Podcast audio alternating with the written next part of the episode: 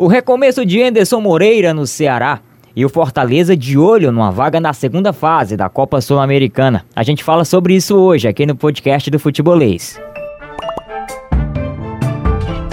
Futebolês. Anderson Moreira de volta, dois jogos, uma vitória e um empate.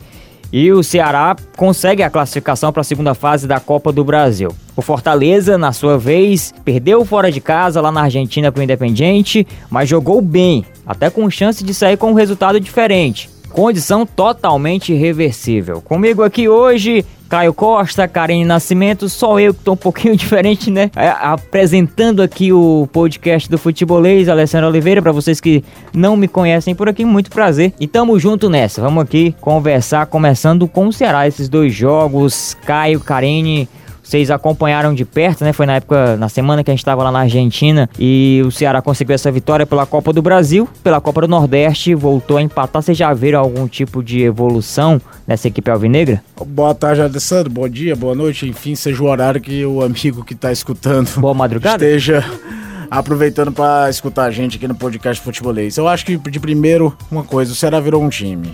Se esse time vai ser uma equipe competitiva ao longo da temporada, o que é que vai se necessitar de reforços, os defeitos, as qualidades, eles vão sendo potencializados ao longo das partidas que viram pela frente. Mas o, o, que era um bando virou um time de futebol. É uma equipe que joga agrupada, que tem algum repertório. Basta olhar os gols que o Ceará marcou. O Ceará marcou quatro gols com o Anderson Moreira: dois, um de bola parada, um, dois de construção clássica de jogadas, de toque-toque e um terceiro na base, um quarto gol na base de uma pressão de bola na área, com quatro jogadores dentro da área, que é o gol do Matheus Gonçalves contra o Bahia. É, saiu do repertório do Argel de ser gol de contra-ataque e gol de bola parada. Só tinha isso. Não conseguia se criar, o time não fazia gol de outra forma, não conseguia fazer, envolver a defesa adversária de forma alguma, não mostrava um grande repertório. É, eu sempre falei gosto das ideias de futebol do Anderson, discuto algumas situações, acho que, por exemplo, ele morre muito abraçado aos dois volantes na frente da área, em condições que muitas vezes você precisa arriscar por voar o time mais à frente, acho que isso aconteceu contra o Bahia de novo. Houve um determinado momento que o Ceará precisava de força ofensiva. Ele até fez uma alteração que foge do costume dele. Ele tira o Lima e coloca o Rodrigão para ter dois caras dentro da área. Mas não abre mão de Charles e William Oliveira na frente da defesa.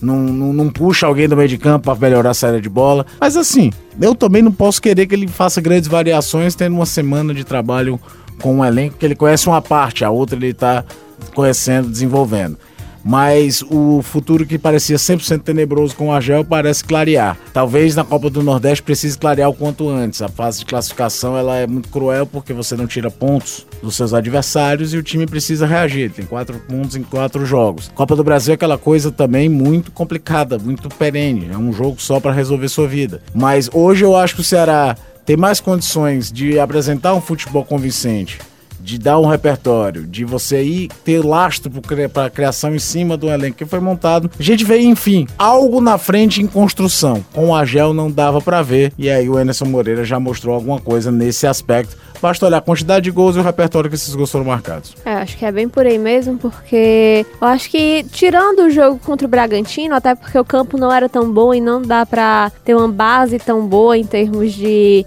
de toque de bola, porque o campo não permitia isso. Mas observando esse último jogo do Ceará contra o Bahia no Castelão, o primeiro tempo foi um primeiro tempo muito bom. Primeiro, o, Ceará, o primeiro tempo do Ceará foi um primeiro tempo realmente para sair vencedor daquele jogo. E Karine sem ser ameaçado, né? Sim. O gol do Bahia surge de uma é jogada totalmente rebatida. fortuita. O Bahia não conseguia é, se o Ceará talvez faltasse uma agressividade maior em determinados momentos, mas pro outro lado da moeda ele não era ameaçado, ele Sim. tinha um controle do jogo, né? Coisa que até nisso o time do, do Argel jogava embaixo e dava situações de gol pro time adversário, né? Isso. E o, o primeiro tempo, em relação a toque de bola do Ceará, foi muito bom. É, foi uma coisa até que eu falei na transmissão da tribuna. Ele sabia as horas de descer, sabia quando precisava é, inverter o jogo, porque o Ceará começou descendo muito pelo lado esquerdo principalmente ali com o Lima. E em determinado momento deu para ver que o lado é, direito de ataque do Ceará, lado esquerdo da defesa do Bahia, estava sem ninguém e que o Ceará poderia aproveitar isso. E o gol do Ceará, o primeiro gol, aquele golaço do Vina, surge realmente de uma bola que foi invertida, foi para o lado direito de ataque. Tem ali a participação. Deixando é, pelo do... Rafael Sobes, né? Sim.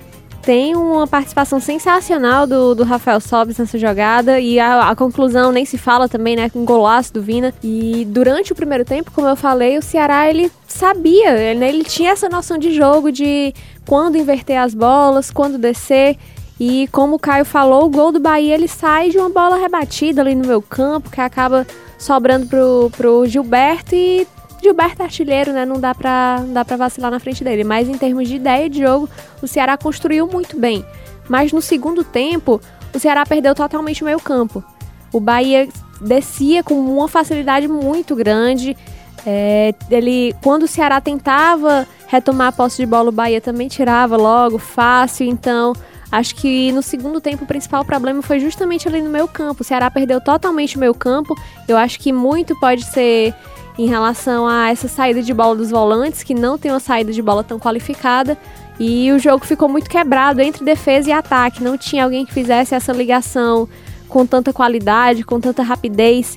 E o Ceará sofreu muito com isso no segundo tempo. Tanto que o Bahia vira e o Ceará consegue lá no finalzinho o gol do empate com o Matheus Gonçalves. E o curioso é que a grande crítica que se faz ao Roger, desde o Grêmio, desde o Atlético, tudo é muito parecido com a grande crítica que se faz aos times do Anderson Moreira. São times que controlam a posse de bola, times que giram a posse de bola, mas que muitas vezes faltam uma objetividade maior no ataque. Uhum. O Bahia tem os melhores centroavantes do futebol nordestino nos últimos dois anos. É, o Gilberto não fez tanto gol quanto o Gustavo em 2018, mas estava jogando uma Série A. O Sim. Gustavo estava jogando uma Série B e jogando no Campeonato Cearense. Então, aquela coisa que, quer ou não, o peso dos gols do Gilberto em 2018 são, é maior do que o peso dos gols do Gustavo naquele ano brilhante que ele teve no Fortaleza, marcando 30 gols, mas é outro campeonato, não adianta discutir muito isso. E ano passado, de novo, Gilberto foi artilheiro de Copa do Nordeste junto com o Júnior Santos, que foi do Fortaleza, foi o artilheiro do Bahia no Campeonato Brasileiro. É um atacante que não precisa de mais do que três chances para guardar uma. E no jogo passado ele teve duas. E ele duas converteu, ele, ele converteu. as duas. Então é, é, muito aí entra aquela parte do material humano também. Talvez a diferença muito do, do resultado passou muito também pelo material humano. O Ceará tá jogando hoje com o Rafael Sobis, que é um bom finalizador e é curioso, ele só teve uma chance de finalizar e nem assim foi da melhor forma que ele queria. E ele é bom finalizador, a prova disso é que as únicas duas cobranças de falta decentes que o Ceará teve no ano foram batidas por ele. Lá em Bragança contra o Bragantino, em que o goleiro do Bragantino fez duas grandes defesas. Mas não é esse cara de referência, é um cara de progressão, de receber de frente. Talvez você jogar, mudar o sistema, jogar no 4-4-2 e ele jogar enfiado junto com o outro atacante, podendo flutuar de um lado para o outro. Mas entra também a diferença técnica, né? Não é um, o Matheus Gonçalves, por exemplo, chegou mano a mano com o lateral do Bahia 20 vezes, ele perdeu todas. E aí não tem sistema que dê conta se você não tem alguém que não quebra a linha. Mas enfim, eu acho que o saldo dos dois primeiros jogos do Anderson Positivo. são bem positivos e dá um planejamento interessante para até repensar algumas ideias para os próximos jogos. E a questão que a gente pode até levantar também é que o Ederson chegou já com o barco andando, né? E a semana que essa sequência que o Ceará tem, jogou Copa do Brasil, joga agora Copa do Nordeste, tem Campeonato Cearense também, já Copa do Brasil a segunda fase de novo. Isso é uma dificuldade a mais pro trabalho para ele desenvolver. E ele vai ter que fazer isso, porque a não ser que o Ceará seja eliminado precocemente da Copa do Brasil, ele não vai ter semana livre mesmo até o brasileiro. É complicado. Porque, ou precocemente da Copa do Nordeste, enfim. Ele permanecendo vivo é assim, é. Ele mesmo falou na coletiva após jogo contra o Bahia. É uma característica do início de temporada do futebol brasileiro. Em nenhum lugar do mundo isso acontece. Tão rápido, tantos jogos decisivos e tantos jogos em sequência. Normalmente essa maratona acontece com a temporada no meio pro final. Aqui começa já desse jeito e depois é que alivia. Mas enfim, é, é, é, é, o jogo é assim. Ele já sabe. Ele caiu do Bahia muito por conta disso. O Bahia teve uma queda de desempenho muito grande no começo do ano passado, porque picotou, foi eliminado de Copa do Nordeste, foi eliminado da Copa Sul-Americana naquele ano, e aí ele não resistiu no Bahia. Depois de ter feito um bom brasileiro pelo Bahia, uhum. assumindo no lugar do Guto Ferreira. É, é, e aí ele sabe que a, a, a, dança desse jeito no Brasil tem que se adaptar. Agora é um complicador, principalmente com um time que é totalmente novo, que é totalmente de formação. E pesa muito também essa questão dos jogos serem eliminatórios já, né? Porque a primeira fase da Copa do Brasil tinha a chance do empate ou da vitória também. O Ceará consegue ainda assim sair com a vitória, quebrando a invencibilidade de vários e vários vezes do Bragantino jogando em casa. E teve esse jogo pela Copa do Nordeste que não era diretamente eliminatório, mas pesa muito, principalmente por, pelo que a gente vem falando. Você não consegue tirar pontos dos, dos times que estão no mesmo grupo que você e teoricamente são seus adversários diretos. Então você precisa fazer muito mais ainda o seu papel para tentar subir nas posições. O Ceará tem quatro jogos, quatro empates. Então, acho que se for levar em consideração só o resultado em si, isolado do último jogo, não foi tão bom, mas por todas as circunstâncias tem essa, essa sensação um pouco melhor, até porque o Ceará ia quase perdendo em casa, mas consegue pelo menos um pontinho do empate. E como eu falei, não é um jogo eliminatório direto, mas é um jogo que vale muita coisa. E já vai se preparando para mais um jogo eliminatório que se, se empatar não tem mais essa essa prioridade, né, de passar do time visitante, porque se empatar vai para os pênaltis. Então são jogos, é, são, é uma sequência Poder de jogos bem complicadas, um tem toda essa questão da concentração. Então, levando em consideração esse ambiente, o Enderson começou um bom trabalho no Ceará, porque a gente já vê, como o Caio falou, um time com ideia de jogo e a, e a gente não conseguia ver isso contra.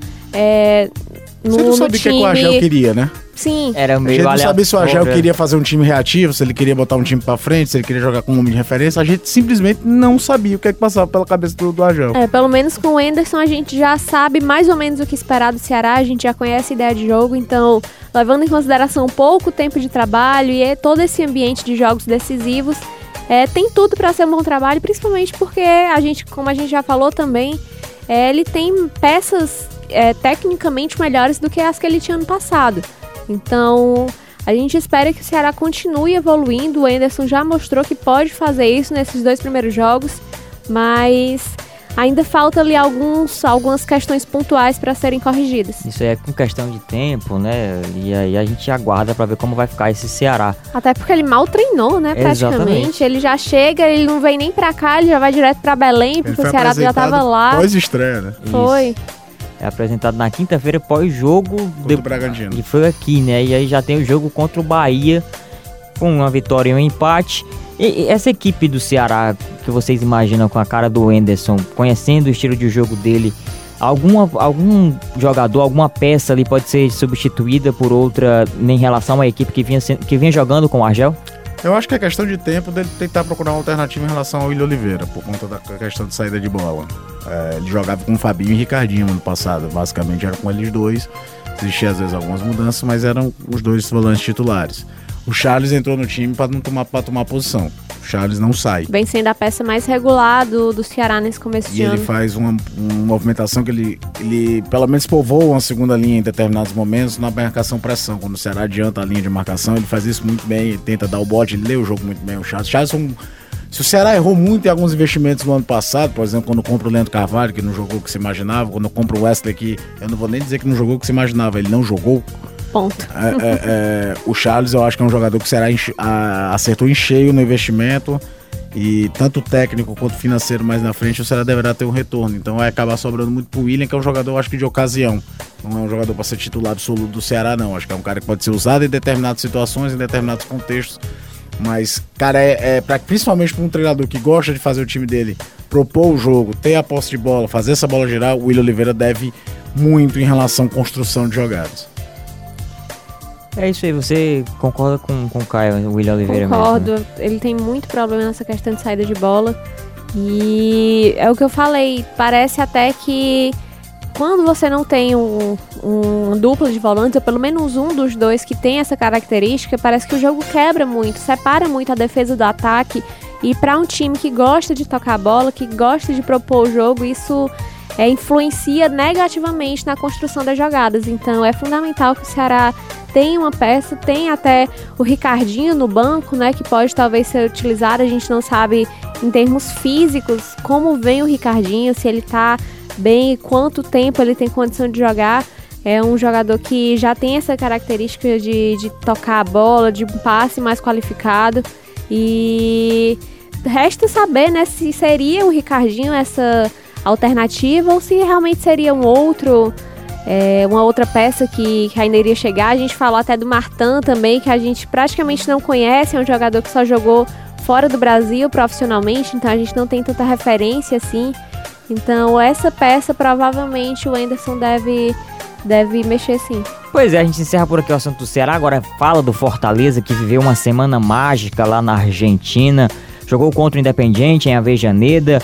O estádio lotado por parte dos torcedores do Fortaleza. Todos os ingressos destinados ao à torcida visitante foram vendidos. Eles invadiram Buenos Aires e trouxeram ali um, e fizeram um jogo onde perdeu por 1 a 0, mas se apresentou muito bem. Poderia até ter sido outro resultado. Eu começo conversando com a Karine Eu sobre acho que esse até jogo. você poderia falar melhor É. do que a gente, né? Do você pode falar ambiente. o ambiente. O né? ambiente. O ambiente parecia em alguns momentos Fortaleza. Parecia que você estava na entrada de um castelão. Parecia que você estava na entrada do PV. Muita gente ali no, no hotel, a gente ficou do lado do hotel do Fortaleza ali, ao- o hotel que estava ao lado, muito torcedor, é, e, per- e tava todo mundo muito ansioso, todo mundo curtindo muito aquele momento, aproveitando muito a cidade, aproveitando muito o ambiente, que um novo ambiente, muita gente não tinha viajado ainda na vida e foi para aquela viagem ali para Buenos Aires e é, no jogo em si é, eles aproveitaram, fizeram a festa, cantaram e não houve uma divisão. Geralmente na Foram muito bem recebidos, Muito foram, bem recebidos. Ah, existe a imagem do torcedor argentino, do Barra Brava, aquela coisa toda, mas em relação ao que aconteceu com a torcida do Fortaleza, foi fantástico, né? Foi todo Eu muito, tranquilo, né? nas redes sociais muitos, pedi- muitos pedidos pra fazer o mesmo, né? Com os torcedores do Independiente que vieram pra vierem. cá pra realmente receberem bem, porque o pessoal do Fortaleza lá foi muito bem recebido. Fo- Foi muito bem recebido, a gente também foi muito bem recebido. O pessoal olhava assim: é brasileiro, é da, da imprensa brasileira, é, é lá de Fortaleza. Muita gente não estava envolvido no jogo. Lá a galera não estava muito ligada, o pessoal do centro mesmo ali, da cidade, é, em Buenos Aires. Mas é, quando. Respingo ainda muito do clássico também, né? Do Exatamente. anterior, né? Pesou Tava muita demais. gente cobrando ainda, né? Os jornais lá, pouquinho, pouquíssimos falavam sobre o jogo, que inclusive foi transmitido lá pro país, teve transmissão local lá na televisão.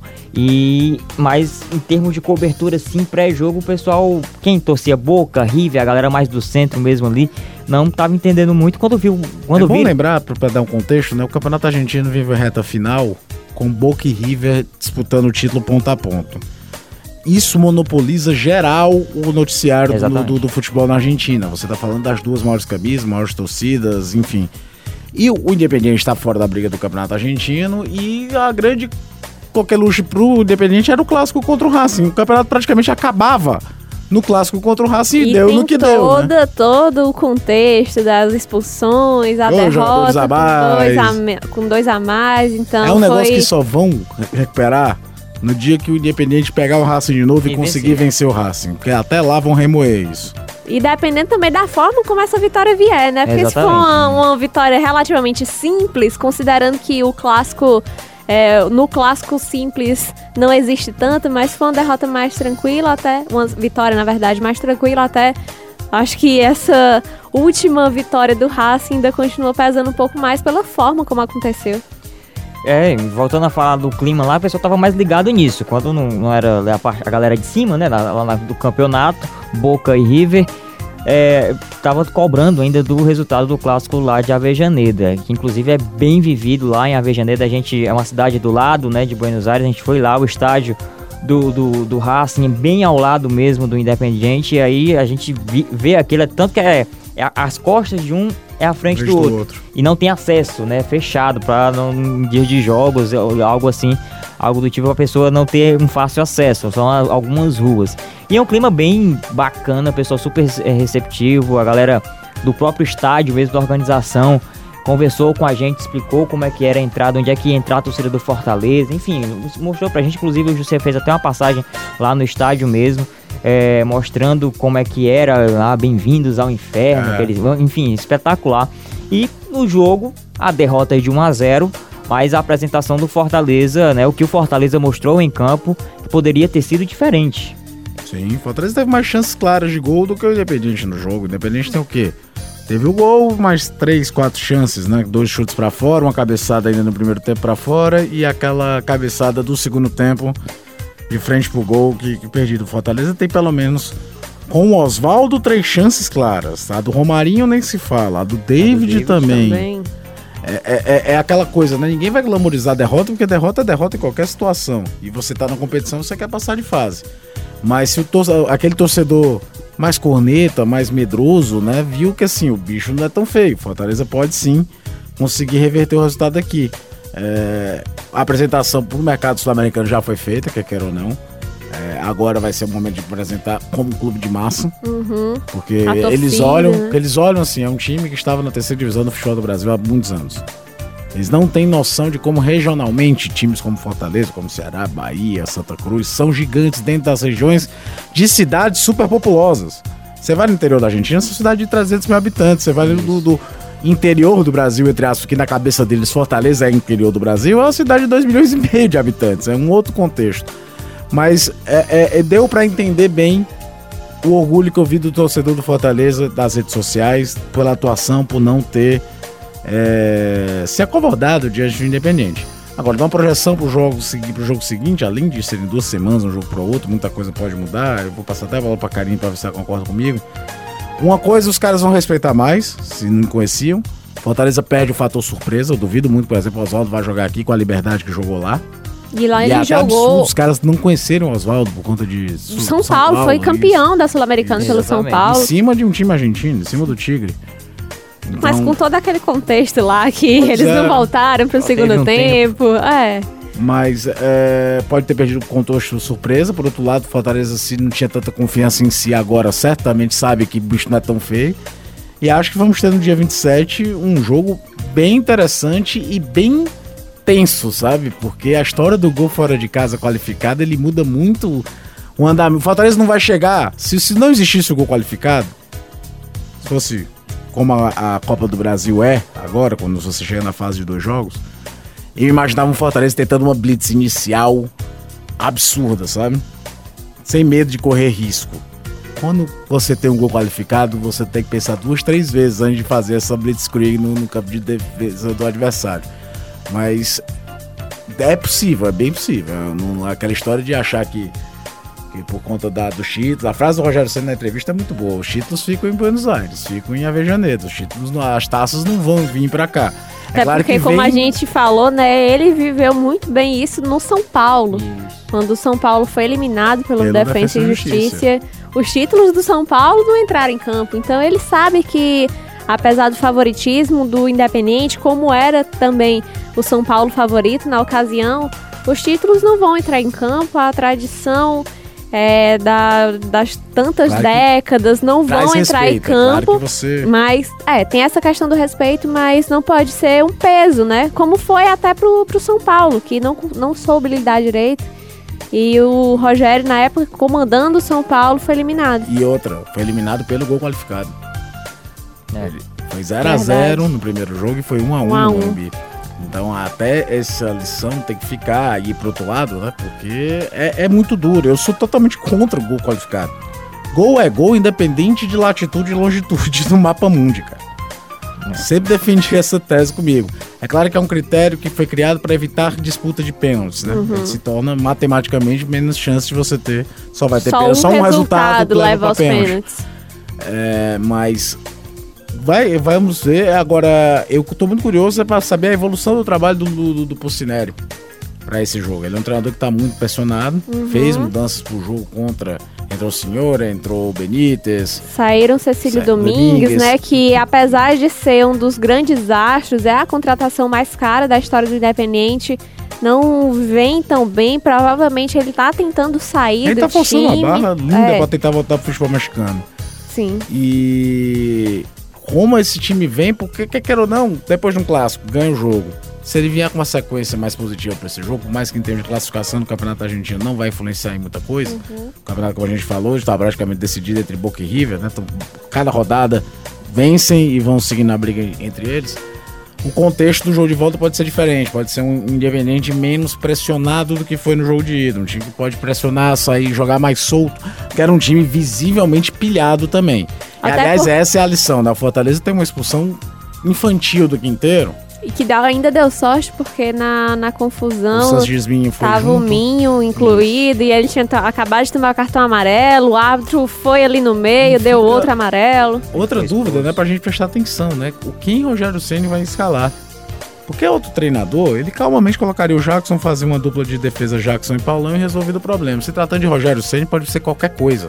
Eu acho, eu acho pode mais. Michel, pode eu acho o... mais provável até ele usar o Michel, porque foi o que ele usou no jogo. E além disso, é um jogador que tem muita experiência em competições sul-americanas. Mas eu não caio da cadeira se ele botar Paulão da direita e vir Não, com o Bruno também- Melo de quatro zagueiros e o também Carlinhos. não. Porque ele pode querer um time mais leve pra atacar com o Bruno Melo, manter uma estatura alta e ele sabe que vai ter muito mais a posse de Sim. bola aqui do que ele teve lá. Ah, não, não seria surpresa, né? Mas são, são pontos diferentes que, que o Rogério tem à E é disposição. tão doido, porque a gente saiu pro primeiro jogo com a grande dúvida era se jogava Mariano Vasquez ou David. Jogaram Entre os dois, quem e rodou foi o saiu o. Wellington Paulista.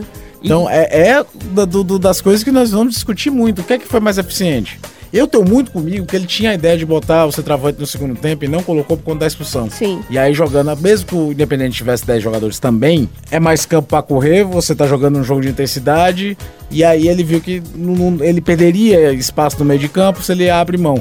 Mas cada bola que o Oswaldo cruzava, que não via ninguém, não via um pé pra cruzar pra dentro da área, você olhava, rapaz, o Edson Cariús, o Elton Paulista, qualquer um bem posicionado com aquele faro de centroavante. Tem uma Sim, bola do Oswaldo, tem uma bola que veio do lado direito, que se o Oswaldo tivesse o faro de centroavante, a gente tinha feito Ele gol. não pula na bola, né? Ele vai correndo É aquela bola que o. Edson, que o Edson Cariús, ele sabendo que é mais limitado, ele vem de carrinho pegando o que vem na frente. Sim. Então, mas fica a dúvida, fica mesmo da dúvida. A gente é, é, é, é uma, pra mim é uma qualidade do Rogério Ceni. A gente não sabe de cor e salteado o que é que ele vai aprontar pra um jogo desse. Como ele surpreendeu nesse, nesse da ida, né? Sim. E agora tem essa discussão, né? Ele não tem o Quinteiro, que é curiosamente um dos poucos titulares absolutos do Rogério. Junto com o Felipe Alves. Daqueles que ele só tira em condições. É só olhar essa- o Campeonato Brasileiro. O Quinteiro, vamos rodar o time inteiro contra o Flamengo. O Quinteiro tava em campo. Então, Exatamente. é, é um homem de confiança do Rogério. É uma perda para esse jogo. Mas é, abre mais uma possibilidade do que, que ele taticamente pode pensar para esse jogo contra o Independiente. Em questão do centroavante, será que ainda continua com os. Ele tira do, o centroavante de novo pra esse jogo da volta? Eu acho que ele volta com um 9. Eu, Eu acho que ele acho sabe que o também. Independente vai jogar mais embaixo. Ele precisa de uma referência maior. A bola parada com o Juninho no Fortaleza é muito forte. É uma jogada interessante. É porque não é só o centroavante. Vamos supor, ele tem aquela história de jogar com o Gabriel Dias fora com o time em casa. Mas pode, vamos supor que ele volte com o Gabriel mesmo. Gabriel é bom naquela casquinha da primeira trave. O Paulão é muito bom no jogo aéreo. Se ele mantiver Bruno Melo, é aquele cara também que faz a cruzada da área. Mas nenhum deles tem aquela jogada por dentro mesmo, de bola de pênalti. Talvez o Paulão, que o Cariús ou o Edson Paulista tem. Aliás, o Cariús eu tô citando aqui porque ele é um jogador da posição. Eu acho que se ele jogar com 9, será com o Elton Paulista, não será com o Edson Cariús. Por- Pela experiência, por ser o cobrador oficial de pênalti do time, caso Pela seja bagagem. necessário. Eu acho que todo o contexto. Até porque o Elton Paulista não vinha jogando mal, tá? Então não, não- não existe um motivo pra você barrar o Elton Paulista a não ser uma mudança tática como foi feita pro jogo de ida. Teve um momento no jogo que o Rogério Senna chamou mesmo o Wellington Paulista para conversar. Foi um pouquinho tempo antes do Marlon entrar. Mas foi porque o Oswaldo cansou. Isso, aí, pregou. o- Oswaldo aí o Oswaldo saiu e o Marlon entrou e E acabou. com razão, né? Porque o que o Oswaldo correu, o que o Oswaldo fez uma das maiores jogou. partidas da carreira dele, sem exagero. Sim. Eu até, até vinha falando desde, desde o jogo, eu tava assistindo aqui com o Caio, com o Matheus também, do nosso online, né? Das nossas redes sociais. Aquele gol que o Romarinho perdeu era pra consagrar, não era o Romarinho, era o Oswaldo. Porque a jogada toda do Oswaldo, o cruzamento do Oswaldo, que o Oswaldo vinha jogando, aquela era uma daquelas jogadas pra consagrar realmente o jogador. Mas o Romarinho acabou praticamente recuando ali a bola pro campanha. É E aquela o bola, Fortaleza não conseguiu sair do zero no placar. é aquela bola que todo mundo se prepara para comemorar, né? Eu me preparei para gritar gol naquela. Você já tava, Eu já tava, Festa já, eu já tava, tava preparando, porque é diferente. Já tava, eu ia mandar um espanhol, mas Como também tem aquela cabeçada que você já tava pra bem murchinho no de gol do Independente. A torcida fez assim, eu. A gente, no no gol do adversário, a gente espera a torcida chiar pra poder É, gritar o gol. Eu olhei assim que eu vi o árbitro apontando pro tiro de meta, eu, que foi isso? Eu olhei na TV do lado aqui e a bola foi pra fora. Agora, depois de passar o primeiro jogo, algumas experiências bem interessantes pro Fortaleza trazer. Aquela história de não se marcar qualquer faltinha de competição sul-americana. Acho que no começo do jogo o Fortaleza sentiu um pouquinho isso. com o Romarinho, principalmente. Pedir, estavam pedindo, Pedindo muita e falta. Cara, não vão marcar. Não vão marcar. Qualquer O- contato o- já caía. É. Sim. E o jogo daqui, o máximo que o Independente poder picotar, ele vai picotar.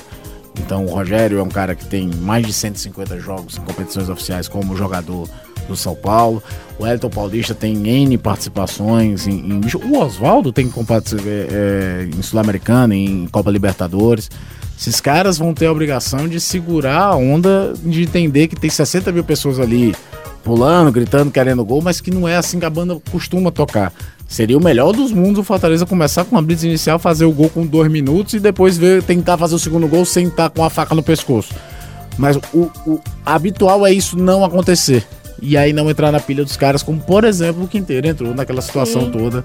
Que aí uma expulsão, o quanto mais picotado é melhor pro time argentino. Então é isso, ainda tem jogo, ainda tem vida pro Fortaleza no próximo dia 27, depois do carnaval, na quinta-feira, depois da quarta de cinzas e a gente segue acompanhando. Será que vai dar certo? Será que não vai? A gente fica nessa expectativa para ver como o Fortaleza vai jogar e o que vai acontecer nessa sequência de Copa Sul-Americana. Valeu, Caio! Valeu, valeu, valeu, Alessandro. É nós, valeu, Karine. É nós, valeu também. Tamo junto, aproveita aí para seguir a gente nas redes sociais, tem o Face, o Twitter, também o Instagram, o podcast também, no nosso canal no YouTube, os conteúdos para vocês aí do rádio, também da TV e, claro, o material exclusivo da internet. Muito obrigado, valeu gente, até a próxima. Futebolês.